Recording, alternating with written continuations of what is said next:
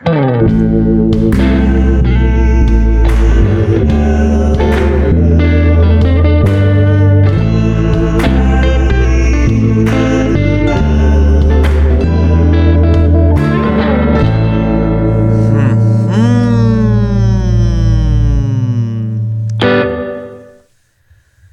minha gente, como é que vocês estão?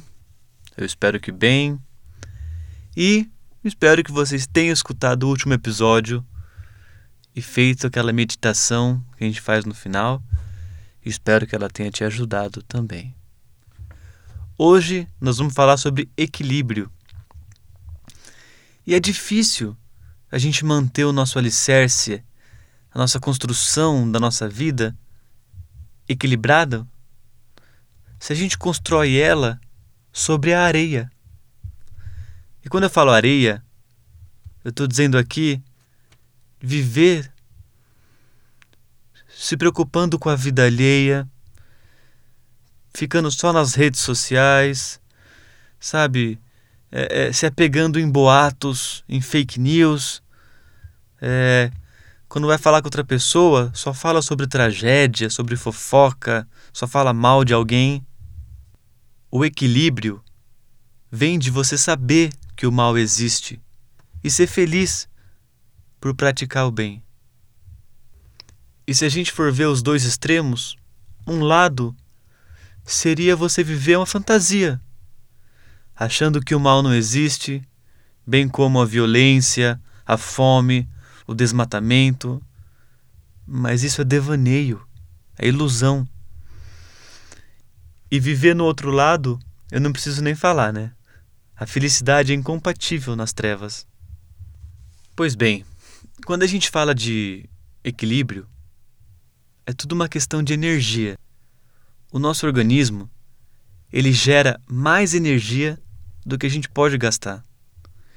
Isso é uma questão que vem desde a pré-história com a nossa mudança de hábito de vida. Eu não vou entrar aqui em detalhes da parte que antigamente a gente caçava mais, corria mais. Hoje em dia a gente vive de maneira, maneira mais cômoda, enfim. Mas esse, esse, esse é o princípio. A gente produz mais energia do que a gente pode gastar.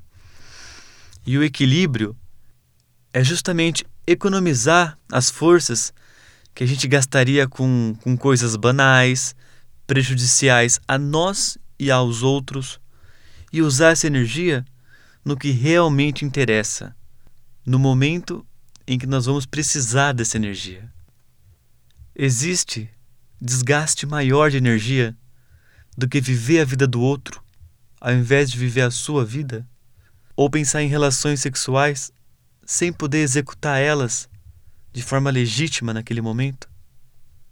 Olhar outra pessoa com desejo é você enfocar energias importantíssimas e que vão te fazer falta quando você precisar dessa energia. Sentir inveja, raiva, também é puro desgaste de energia. Ter dinheiro, ter saúde, conhecimento e relaxar são quatro pilares que nos sustentam e que nos dão equilíbrio. O problema é que a gente sempre deixa um ou outro de lado, porque a gente não sabe da importância de cada um deles. Mas o nosso eu interior sabe. O dinheiro e a sua fonte geradora, que é o trabalho, paga contas, nos dá um teto, nos traz comida e conforto. E por isso que acaba sendo tão importante para nossa tranquilidade nos dias de hoje. A falta dele nos traz preocupação, mas o excesso traz o estresse por trabalhar demais e também pode confundir as pessoas, fazendo elas pensarem que elas são melhores, superiores que outras pessoas só por terem mais decimais nas suas contas bancárias. A saúde é o nosso maior bem. É o único veículo que a gente tem para levar a nossa alma adiante. Comer bem, respirar ar puro, fazer uma atividade física, são primordiais.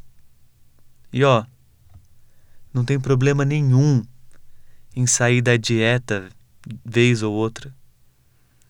Você vai se sentir bem em comer aquilo, sabendo que você anda na linha, comendo bem, na maior parte do tempo.